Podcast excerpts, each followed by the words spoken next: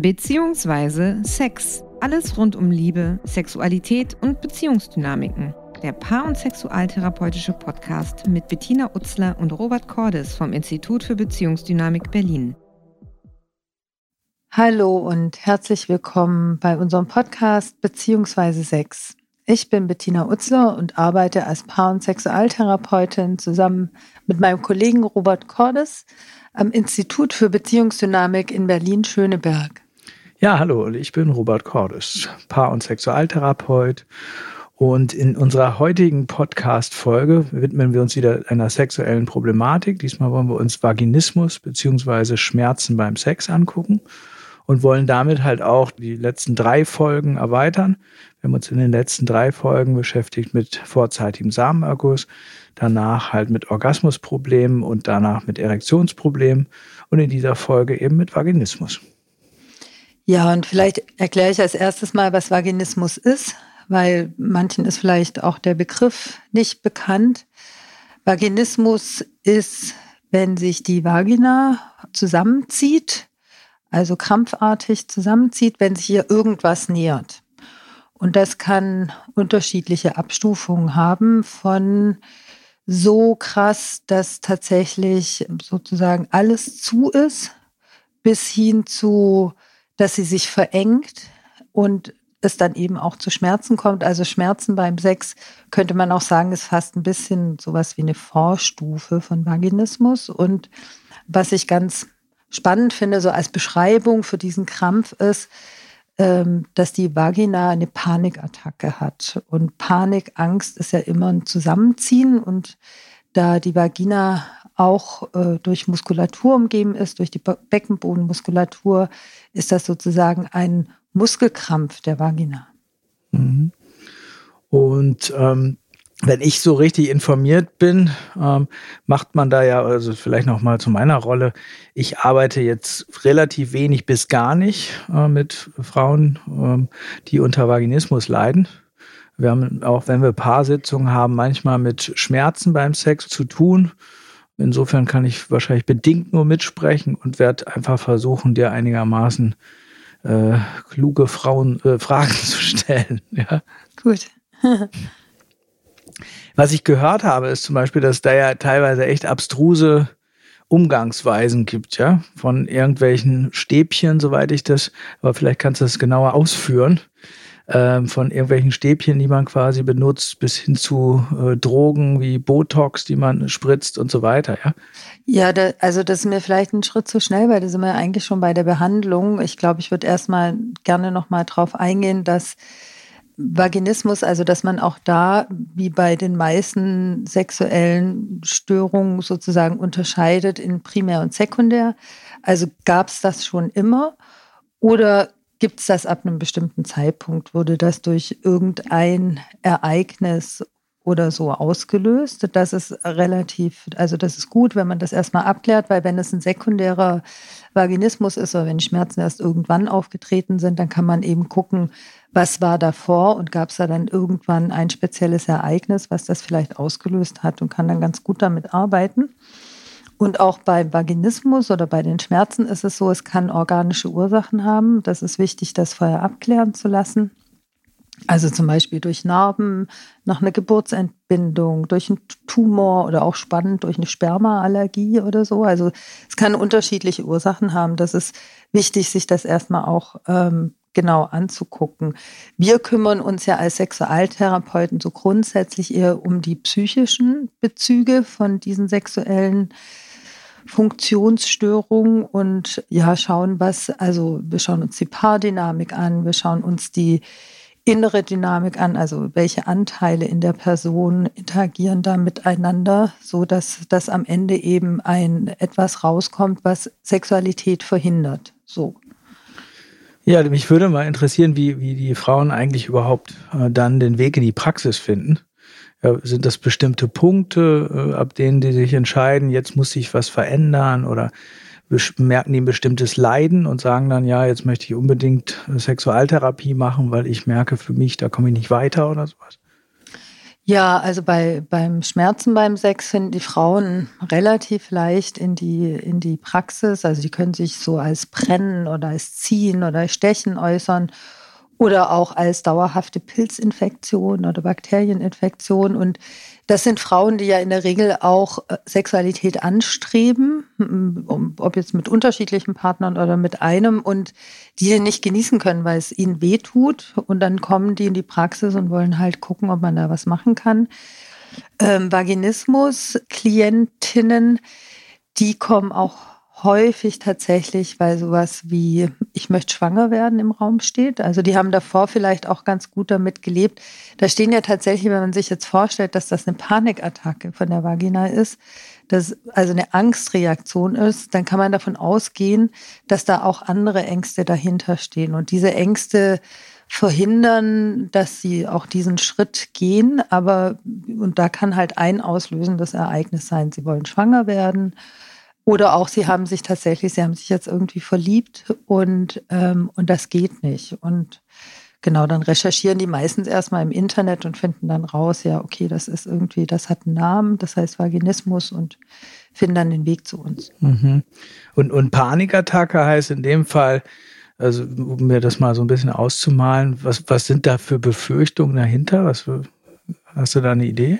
Also man kann es natürlich, also auch hier ist es wieder ganz wichtig, es ist multifaktoriell, wie bei allem so. Das heißt, wir können jetzt gucken, was sind mögliche Themen, die dahinter stehen, hinter diesen Ängsten. Aber es ist immer wieder individuell zu gucken, trifft das auch auf diese Person zu. Aber wenn die Vagina zugeht, ist das ja eine ganz, ganz, ganz eindeutige Grenzsetzung. Und das heißt, das Thema Grenzen spielt wahrscheinlich eine Rolle im Leben dieser Frau. Und da kann man gucken, wo hat sie mit diesen Grenzthemen zu tun. Was ich wirklich interessant finde bei äh, Vaginismus ist, dass es dort wichtig ist, sich die Elternbeziehung anzugucken. Hört mhm. sich komisch an, aber ich hatte immer wieder mal mit Klientinnen zu tun, die entweder noch eine sehr enge Mutterbindung hatten oder eine sehr enge Vaterbindung und wo es mir manchmal so vorkam, wie da gab es sehr grenzüberschreitende Elternbeziehungen, keine Ablösung von den Eltern. Und wenn die jetzt Sex hätten und sich wirklich auf einen Mann einlassen würden, würde sie das sozusagen auch von den Eltern ablösen. Und das ist wie so ein Schutz, damit diese ähm, Elternsymbiose nicht, also eine Möglichkeit, ne, damit die nicht aufgelöst wird. Das heißt, dass so, ich bleibe Kind, ja, ist das so zu verstehen? Also das heißt quasi so, dass wenn sie jetzt Sex hätten, dann würden sie vielleicht auch aus dem Haus der Eltern innerlich ausziehen und wären eben nicht mehr Kind, sondern jetzt quasi auch eine erwachsene Frau. Genau, sie würden sich aus, der, aus dieser kindlichen Bindung rauslösen. Also ich hatte eine Klientin, die hat, die ist immer noch mit ihr, also mit 40 Jahren, immer noch mit ihren Eltern, hat sie ihre Urlaube verbracht. Sie hat einmal die Woche geskypt und hatte halt auch einen, einen, einen Vaginismus und hat sozusagen noch nie mit einem Mann Sex haben können. Ich habe aber auch mal eine andere Klientin gehabt, eine junge, jüngere Klientin, die hat mir erzählt, das fand ich auch spannend, dass sie, ähm, das ist jetzt keine Elternbindung, das ist jetzt eine mögliche andere Ursache. Die hat erzählt, dass sie als kleines Kind von den Eltern immer in den Hof geschickt wurde zum Spielen. Und dann musste sie irgendwann pinkeln und er hat niemand aufgemacht. Und dann hat sie gelernt, ganz fest immer ihre Vagina zusammenzupressen, weil sie sich vor den anderen Kindern nicht blamieren wollte und weil sie keine Möglichkeit hatte, irgendwo aufs Klo zu gehen. Und das war erstmal so ihre Erklärung, warum dieser Vaginismus da ist. Die hat dann tatsächlich sehr experimentell damit gearbeitet, also hat äh, irgendwie ähm, gedacht, wenn sie Ecstasy nimmt oder so, dann löst sich das, das entspannt sie sich. Auch ein wichtiger Punkt. Also da, diese Klientinnen stehen in der Regel sehr unter Anspannung. Also dieser Krampf macht sich auch teilweise wirklich körperlich fest. Die sind, die haben große Schwierigkeiten, irgendwie überhaupt sich zu entspannen. Hm. Ja, und wenn ich mir vorstelle, dass ich so, so wie du das beschreibst, da im Hof stehe und mir den Beckenboden so anspanne, dann macht das ja auch ein ganz bestimmtes Körpergefühl. Ne? Also wenn ich das mal so nachmache, merke ich, dass das so ich kann damit ja auch Angst kontrollieren. Mhm. Ja, das ist so ein bisschen, fühlt sich auch stabil an, mhm. aber irgendwie auch, ähm, hm, ja, als wenn ich mich zusammenhalte damit. Ja, so. ja und jetzt hast du mir ja gerade auch nochmal das Stichwort Angst gegeben. Also Vielleicht kann man, also vielleicht ist tatsächlich eine wichtige Angst, dass sozusagen über das Eindringen in den Körper auch in die Psyche eingedrungen wird. Die Vagina ist ja auch ein psychisches Organ tatsächlich. Also wenn die nicht komplett abgekoppelt ist und man sich so abgestellt hat, dann äh, kann tatsächlich so ein Gefühl auftauchen, dass wenn man da in mich eindringt, dass, dass man dann überhaupt in mich eindringt. Also vielleicht gerade wenn zum Beispiel Elternbeziehungen grenzüberschreitend waren, dass das dann so eine Möglichkeit ist zu sagen, okay, aber hier ist meine Grenze. Mhm. Und wie jeder Muskel ist der ja auch ganz stark auch durch Angst kontrolliert. Ne? Wenn ich merke, mhm. da kommt Angst auf, dann zieht sich ja auch die Muskulatur automatisch zusammen. Ne? Völlig ja. unwillkürlich so. Ja. Es kann auch eine Angst vor Schwangerschaft sein oder so, eine unbewusste Angst vor Schwangerschaft. Ähm, es können verschiedene Ängste dahinter stecken. Auch einfach Angst, mich vielleicht auf einen anderen Menschen einzulassen. Mhm. Ja, und das Symbol ist dann meistens äh, einzudringen, ja, oder dass irgendetwas in mich eindringt oder sowas, ja. Genau, und das, das wird zurückgehalten durch diese krampfartige und vor allen Dingen, das ist ja wichtig, unwillkürliche Reaktion. Also die können das nicht unbedingt kontrollieren. Und vielleicht auch noch interessant, also die Frauen haben ja dann in der Regel tatsächlich wenig Sex, auch nicht Petting, weil sie einfach den Punkt vermeiden, wo es zur Penetration kommen könnte und, und dann eben das alles wieder zugeht. Und ich habe so den Eindruck, mit manchen Klientinnen, mit denen ich gearbeitet habe, hm, wenn sich das öffnen würde, dann würden die voll loslegen. Also, dass das auch so eine Abwehr ist von dem eigenen triebgesteuerten Anteil, dann haben die vielleicht noch eine religiöse Erziehung im Hintergrund, eine sehr große Sexualmoral, unter der sie aufgewachsen sind.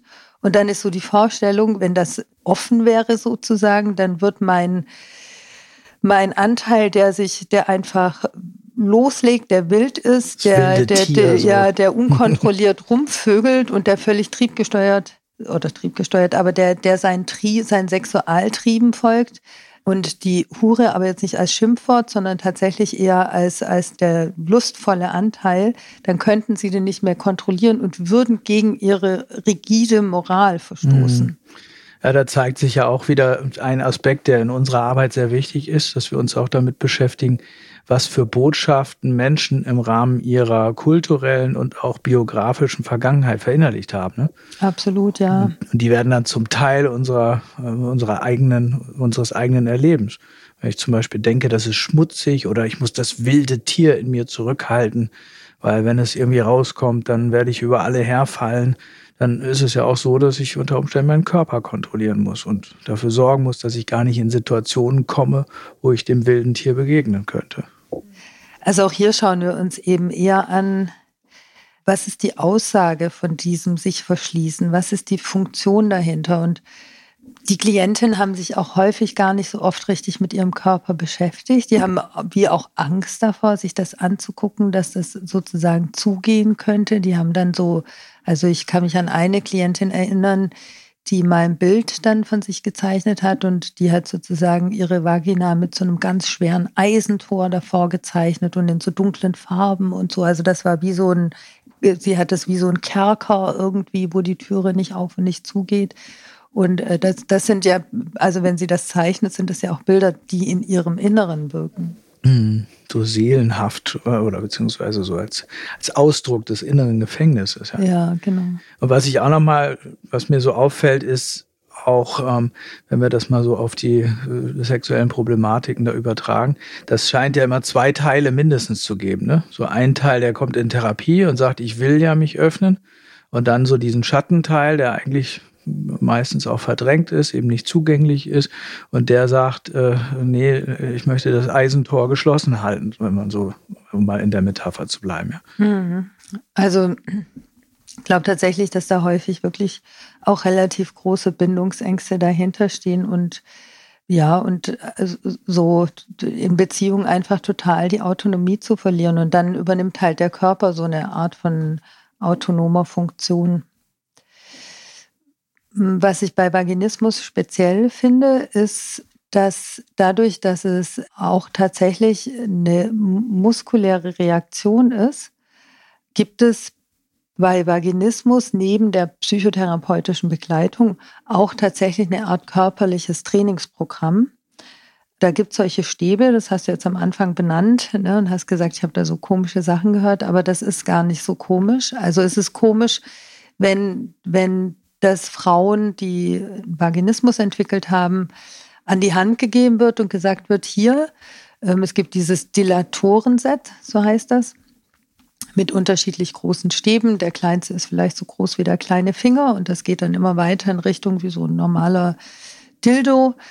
Ähm, dass sie damit trainieren, die Muskulatur zu weiten in der Vagina. Und das, das ist sinnvoll auf der einen Seite, weil wenn ein Muskel immer krampft, so, dann ist er irgendwann so verspannt, dass er wie auch eine Dehnung braucht, also wie so ein Yoga von der, von der Vagina. Wenn das aber nicht begleitet wird psychotherapeutisch, um zu sehen, was öffne ich denn da? Also was öffne ich? Ich öffne dann eben nicht nur eine Körperöffnung, sondern ich öffne einfach auch in der Psyche die Türen äh, zu den Bereichen, die das überhaupt erst verschlossen haben. Und deswegen äh, ist es, ist es gut und es ist ja auch wichtig, dass die Klientinnen sowas wie Erfolgserlebnisse haben, also dass sie dann irgendwann wieder ein Tampon einführen können oder dass sie ihre Hand auf die Vagina legen können und, und es nicht gleich so eine Reaktion gibt.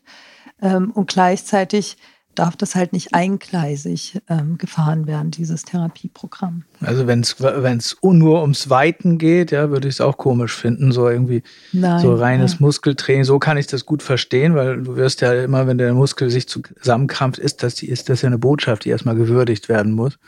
Und ich habe so manchmal den Eindruck, dass das so einfach so, ja, machen Sie mal und dann üben die Frauen und haben quasi so als Selbstzweck die Verbesserung oder das Weiten der Muskulatur, aber haben nicht wirklich ein Gefühl dafür, was eigentlich dahinter steckt. Ne? Aber so wie du es beschreibst, äh, geht es ja eigentlich auch darum, das Gefühl abzuholen, was vorher eben durch die Muskelverkrampfung eigentlich abgedeckt war. Ne?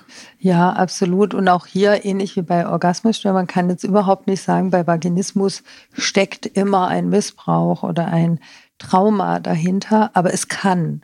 Und wenn dahinter ein Trauma oder Missbrauch oder ähnliches oder Grenzüberschreitungen, die schwierig waren, steckt, dann ist das total wichtig, dass wenn sich das öffnet, dass das dann eben auch, dass die Gefühle, die damit zusammenhängen, die Erinnerungen, die damit zusammenhängen, dass das durchgearbeitet wird, dass das integriert wird, dass es einen geschützten Raum gibt, dass, dass es eine Stabilisierung durch die Therapeutin gibt. Also all das ist total wichtig. Mhm.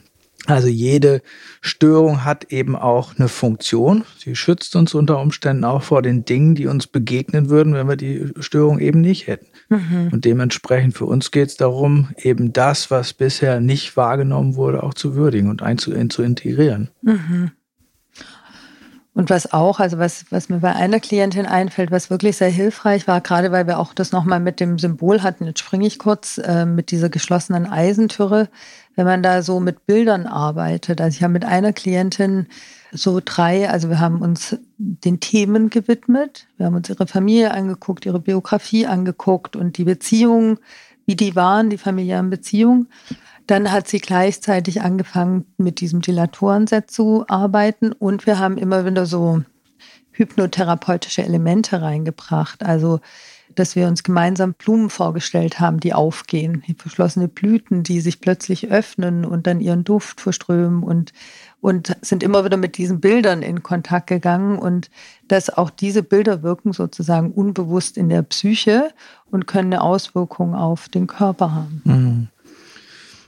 Ja, paardynamisch stelle ich mir das natürlich für den Partner oder die Partnerin eine riesen Herausforderung dar. Gerade weil ja auch, ähm, wie bei allen sexuellen Problemen, das Schweigen auch ein Hauptthema ist. Die werden ja auch wahrscheinlich nicht drüber reden und sagen, hier, äh, lass uns mal was anderes machen. Ich merke, dass Sex mich total unter Stress setzt. Weil wenn ich mir das vorstelle, dürfte ja auch ein Partner immer das Gefühl haben, vielleicht, ich mache was falsch. Ja, ich kann äh, diese Frau, die unter Vaginismus oder unter Schmerzen leidet, nicht wirklich befriedigen. Ich bin nicht gut für sie. Ich pralle irgendwo auch ab vielleicht. Ja, und ich kann mir vorstellen, dass das auch ein wichtiger Teil ist, den man in Therapie auch erstmal entstricken muss ja, so dass überhaupt äh, nicht so viel Druck nachkommt. Ja, wenn, wenn dann auch so die Vorstellung ist, ich übe da mit meinen Stäbchen rum und irgendwann muss ich dann so weit sein, dass ich dann auch für, für Penetration zum Beispiel bereitstehe, ja, dann, dann könnte ich mir vorstellen, dass eben die Panikattacke auch, auch nicht unbedingt zu lösen ist. Ne?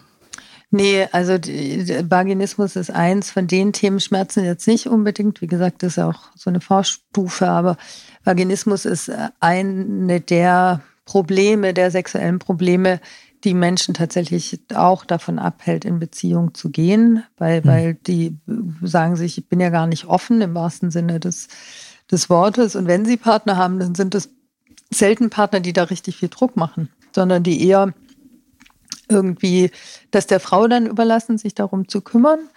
Ja, sich schon, also schon wahrscheinlich auch drunter leiden und ja, gleichzeitig sich auch ein Stückchen damit so abfinden. Also meine Interpretation wäre, dass die darüber vielleicht auch eine eigene Angst kaschieren, sozusagen, die über die Frau ausgetragen wird. Mhm. Ja, aber du musst ja auch irgendwann alles Mögliche drumherum bauen. Deswegen wahrscheinlich auch keine Beziehung, ne? weil ich mir vorstellen muss, dass die Person, mit der ich dann irgendwie, auf die ich mich einlasse, mehr will, ja, dann muss ich mir schon überlegen, wie kann ich das vermeiden, an den Punkt zu kommen, wo jemand mitkriegt, dass ich vielleicht mit Ängsten zu tun habe. Und dann kann ich mir schon vorstellen, dass man irgendwann dann auch die Beziehung ganz meidet, weil ja, äh, man schon sondiert äh, äh, und vielleicht auch, weil man das wilde Tier wahrscheinlich im anderen sieht, oder? Wenn ich das bei mir quasi verneine. Ja, ja und dann ist der, der, mein Partner ist mein Schatten. Ist genau. Das der, Konzept, ja der über mich irgendwann herfallen wird. Ja, und dann muss ich natürlich die ganze Zeit vermeiden, an den Punkt zu kommen. Mhm. Mhm. Also insgesamt ist es so, ich finde, ich finde, Vaginismus unterscheidet sich durch die Art der Behandlung. Es gibt ja auch wirklich Programme, die das einfach so anbieten. Ne? Schon mit Gesprächen, mit so Art Coaching-Gesprächen nebenher, aber die die sozusagen sagen, in, in, zwei oder drei Wochen ne, kannst, kannst du irgendwie deine Muskeln wieder dehnen und so. Also ich habe ja unsere Haltung dazu gesagt. Ansonsten all das, was wir in den letzten drei Podcast-Folgen gesagt haben, das heißt die Paardynamiken, dass die ähm, gestörte Funktion sozusagen und dass der Körper etwas ausdrückt, was was man selber nicht im Bewusstsein hat und wir eher gucken, für was steht das, dass es mit Selbstbezichtigung einhergeht, dass die sich in der Regel gar nicht wirklich so auf den Markt trauen, weil sie das Gefühl haben, ne, ich bin ja gar keine, bin ja keine richtige Frau. Das trifft natürlich auch alles auf, auf diese sexuelle Störung zu. Das wollen wir jetzt noch nicht nochmal neu wiederholen. Aber Fazit ist, es geht auch hier um persönliche Entwicklung. Es geht natürlich auch darum, dass ähm, Frauen sich sexuell, die unter Vaginismus leiden oder Schmerzen haben, dass sie sich sexuell öffnen können, dass sie sich auf Sexualität einlassen können, wenn sie das wollen. Das ist sozusagen das, was dann am Ende bestenfalls dabei rauskommt. Aber der Weg dahin, das ist der Weg der persönlichen Entwicklung. Das ist der Weg, wo sie sich angucken, zum Beispiel jetzt bei, wie bin ich eigentlich immer noch an meine Eltern gebunden? Wo habe ich in meinem Leben meine Grenzen so massiv überschreiten lassen, dass mein Körper jetzt sagt, stopp? Ähm, wie es mir mit Nähe? So was muss ich beachten, wenn ich mit einem Menschen Nähe herstellen möchte? Welche Verletzungen habe ich erfahren? Was muss geheilt werden, damit ich mich auf einen anderen Menschen einlassen kann? All das sind Schritte hin zu irgendwann einer Sexualität, die es wert ist, gelebt zu werden. Und die auch selbstbestimmt ist, ne? Das Und die kann auch ja, selbstbestimmt. Es kann ja auch sein, dass rauskommt irgendwann, ja, der oder meine, meine Verkrampfung hat recht. Das ist auch, wir sind da wertoffen. Kann durchaus sein, dass Leute, nachdem sie eine bestimmte Störung überwunden haben, mitkriegen, das ist nicht der richtige Partner für mich.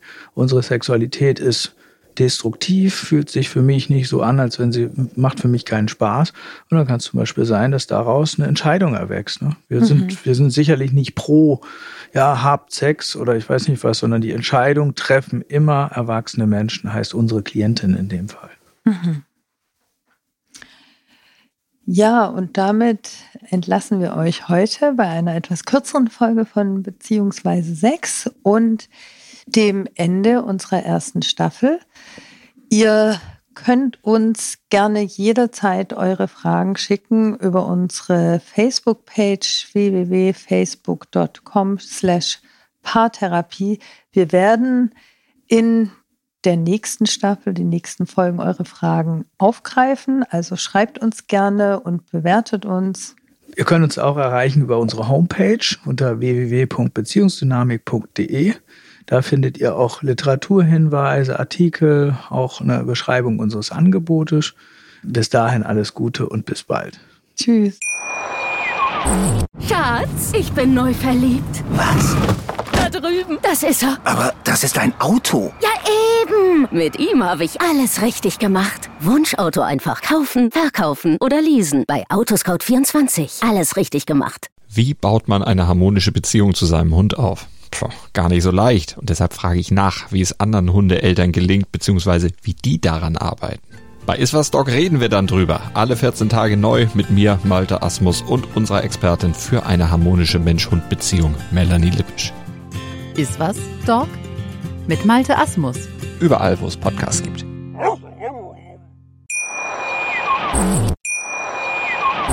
Schatz, ich bin neu verliebt. Was? Drüben. Das ist er. Aber das ist ein Auto. Ja, eben. Mit ihm habe ich alles richtig gemacht. Wunschauto einfach kaufen, verkaufen oder leasen. Bei Autoscout24. Alles richtig gemacht.